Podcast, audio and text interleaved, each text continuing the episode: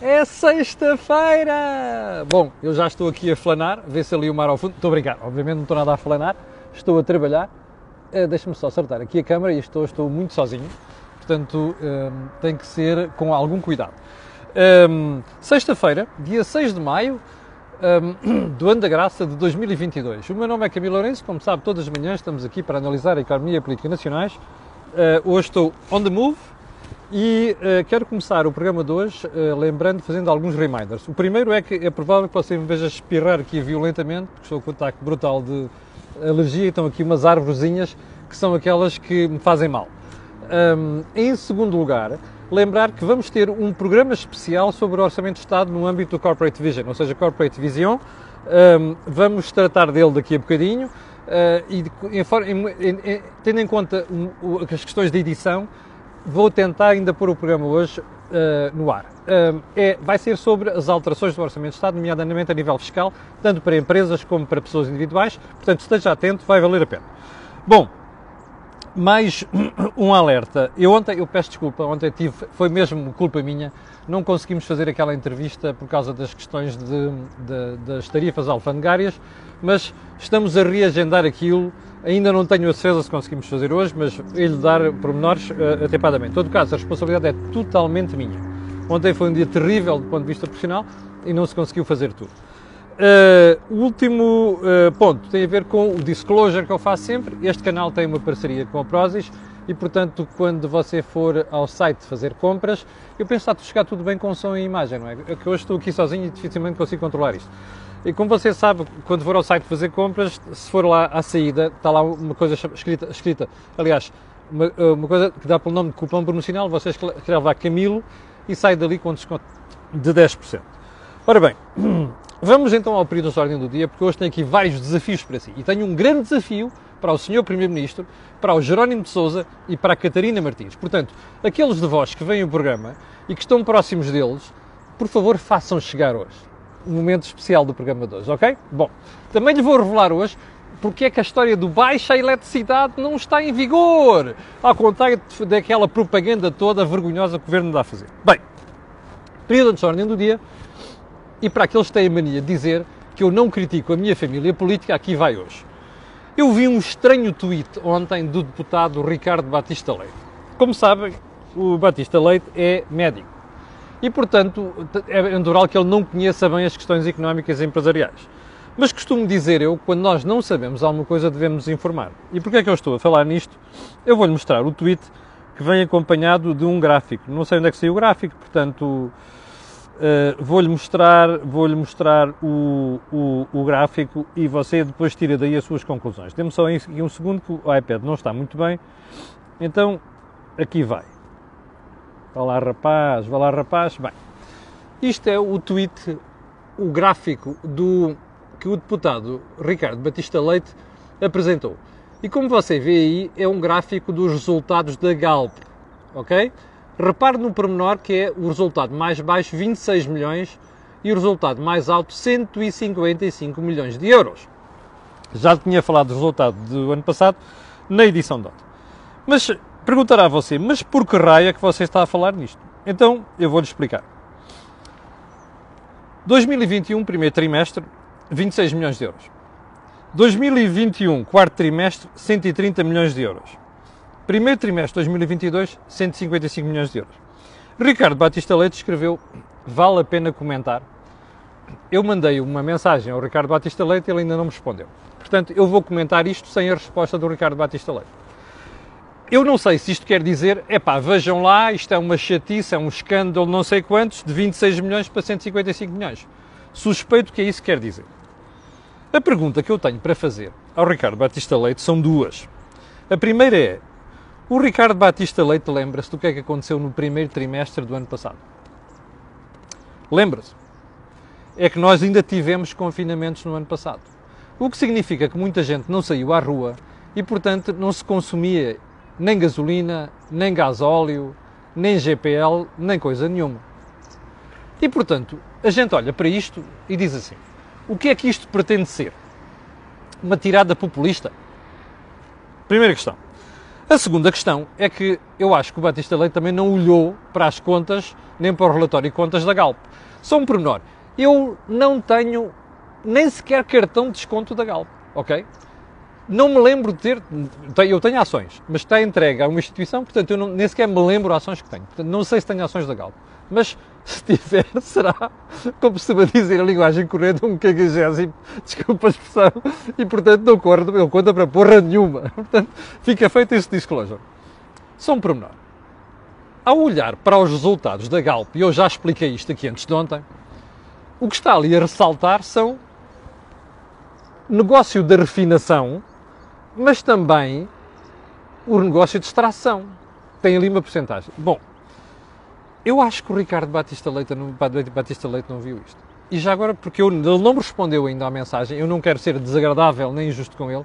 Se a brincadeira aqui, a ideia é pá, olha os rapazinhos que andam a ganhar uma fortuna na energia. É pá, desculpem lá. Isto é uma vergonha. Portanto, eu reservo um comentário final para quando Batista Leite me responder à mensagem que eu mandei. Bom, segundo ponto. Os prejuízos da EDP. Então espera aí. A EDP terminou o primeiro trimestre, sabe com quanto de prejuízo? Em Portugal. Desculpa, eu avisei que estou aqui com problema de alergia. Em Portugal. Sabe quanto é que a EDP perdeu? 76 milhões de euros. Epá, eu ainda não ouvi aquela maltinha que costuma andar aí aos insultos, EDP, a Galp também. Já percebeu quais são os, já percebeu quais são os culpados de tudo em Portugal? Já percebeu ou não? Começa lá em cima. Começa lá em cima, em São Bento. Percebe? Bom, a EDP perdeu 76 milhões de euros no primeiro trimestre. Então espera aí, onde é que ficam as teorias de gente do PSD, de muita gente no PS, da esmagadora, vergonhosa maioria de gente do PCP e do Bloco de Esquerda? Espera aí. Epá, os altos preços de energia, o disparo disto, o disparo daquilo, ai, mais as hidroelétricas, espera aí, a EDP perde 76 milhões de euros. Fete la liaison. Ó oh, pessoal, vão estudar antes de fazer comentários, ok? Já agora, aqueles, sobretudo do PCP e do Bloco de Esquerda, aquela Catarina, é uma, é uma tonta de primeira. E quando sai com aquelas coisas de resultados churutos, é EDP ganha dinheiro lá fora. Em Portugal, neste momento, ou fica resves capdoric, ou então perde dinheiro. Já agora, deixa-me só fazer uma pergunta. Sabe o que é a SESE? C-E-S-E? Eu já lhe falei disto bastas vezes aqui. Lembra-se? Bem, a SEDES quer dizer contribuição uh, especial para o setor energético. Especial, especial, quer dizer que é one-off, um ano. Frio, frio, frio.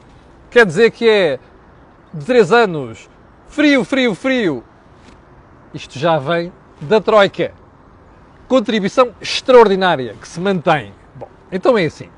Esta contribuição extraordinária continua a ser paga. Percebe? A EDP perdeu 76 milhões, mas paga contribuição extraordinária de solidariedade.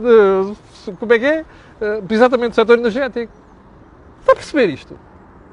Já agora fora a tarifa social, porque não sei quanto é que é. Vou, vou perguntar à EDP quanto é que pagou. No primeiro trimestre, a EDP pagou 70 milhões de contribuição uh, extraordinária. Você sabe que este imposto é aplicado sobre a EDP e sobre as outras energéticas sem saber dos resultados trimestrais. Ou seja, você imagine lá, você perdeu dinheiro, mas aquilo não é como o IRC, você só paga se ganhar. Aqui paga e não queixa, percebe? Não bufa, como diz o povo. Está a perceber ou não? Oh, pessoal, vá, vá, ao Bloco de Esquerda, ao PCP, saltem, saltem, saltem. Hã? Bom, vamos seguir? Vamos lá seguir. Há muita coisa para falar hoje. Ó oh, PEP, a Organização, Organização dos Países Exportadores uh, e Produtores de Petróleo. A OPEP aumentou para, o próximo, uh, para os próximos meses a produção diária em 432 mil barris. Você diz, é muito barril, é verdade. A pergunta seguinte é, chega para o atual momento mundial? Repara, estamos a deixar de comprar petróleo à Rússia. Não, não chega. Então, qual é a ideia? Obviamente, escassez. Você cria escassez e o que é que acontece aos preços? tirando aí a malta de esquerda começar a fazer contas, nem percebe estas coisas. Upa, upa, upa. Percebeu? Fete la liaison. Sabe o que é que isto quer dizer? Vamos ter que poupar combustível. Nos casos.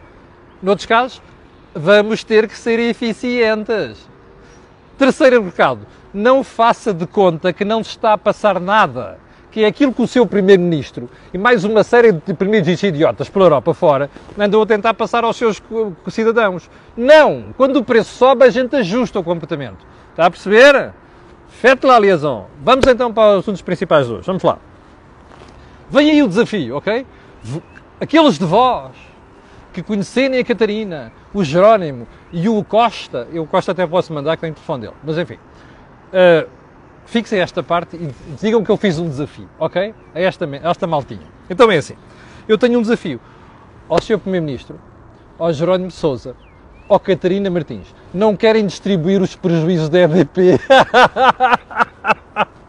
eu explico como vocês gostam de dizer aos portugueses que aqueles gajos são os malandros, são pormenor. Não tenho ações da EDP também, ok? Uh, como gostam de dizer que as Galp, as EDP, as REN uh, e as outras são uns malfeitores, ok? São os maus da fita e que têm, que têm lucros chorudos, não sei quê, pormenor. Perderam 76 milhões. Desafio! Vamos lá, Catarina, vamos lá, Sr. Primeiro-Ministro. Peguem nos prejuízos da EDP e distribuam pelos portugueses. É que se a gente vai distribuir resultados, estamos a distribuir a SESE, não é? Contribuição extraordinária para o setor energético. Estamos a distribuir para os portugueses. Distribua os prejuízos, ok? Já agora, a EDP não sabe se quer que eu ia dizer isto, ok? Porreiro pá, está feito o desafio, ok? Para a semana espero ouvir o Primeiro-Ministro dizer assim meus senhores, minhas senhoras, nós vamos distribuir os prejuízos ADP por 10,5 milhões de portugueses. É justo, não é? Que estupidez, pá. Não sei em que escola é que esta gente andou. Eu espero um dia nunca lá ter os meus filhos. Não, a minha filha felizmente está numa escola decente, que se chama técnico. O meu filho espero que vá também para uma escola decente, não para a escola do seu Primeiro-Ministro. Bem, hum, só um pormenor. Esta gente que nos governa e o establishment político português, isto não se recomenda. Está a ver? Bem, então vamos lá seguir.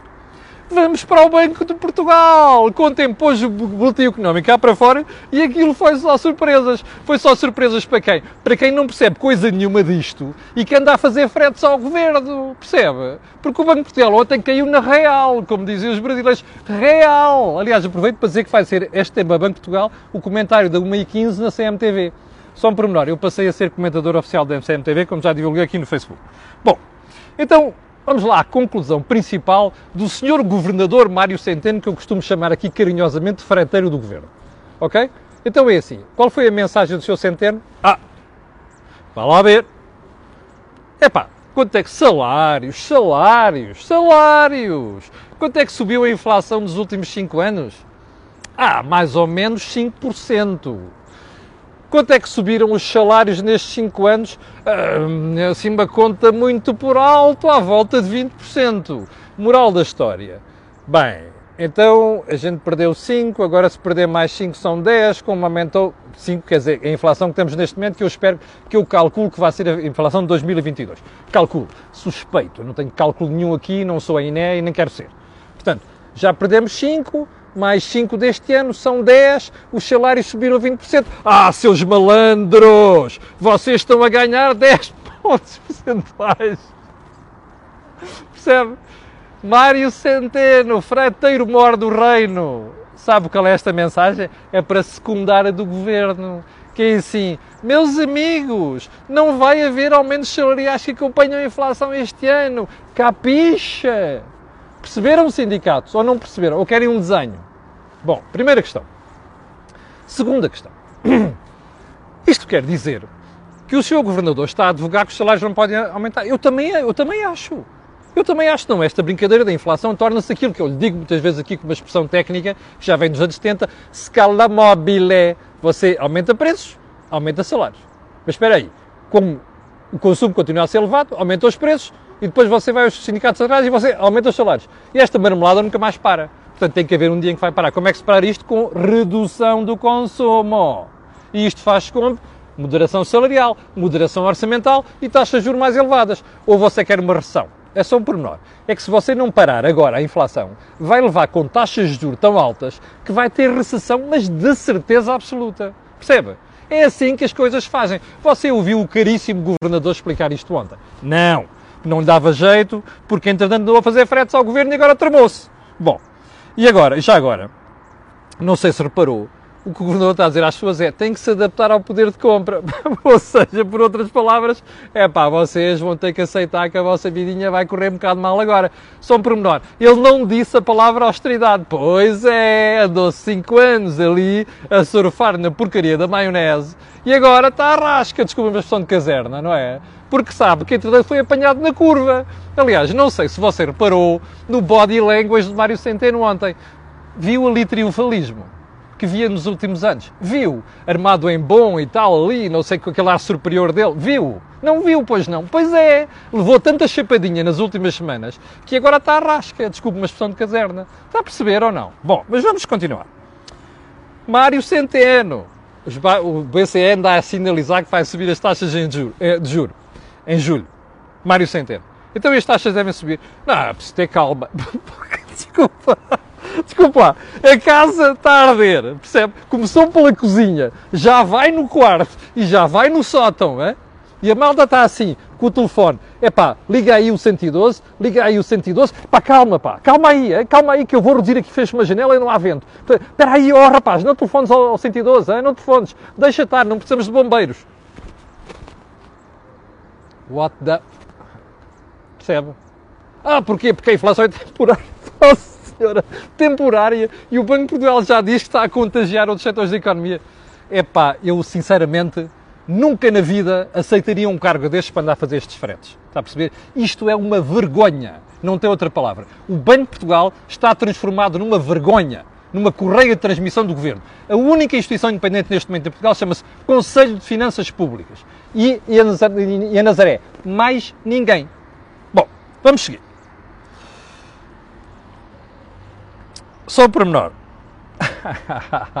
Eu ontem tinha-lhe jurado que ia falar da eletricidade, lembra-se? Vamos lá, eletricidade.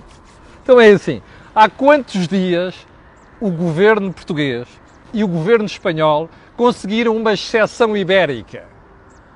A ilha energética da Península Ibérica. Anda lá a ver, 15 dias, 30 dias, 2 meses, 40 dias, há 40 dias.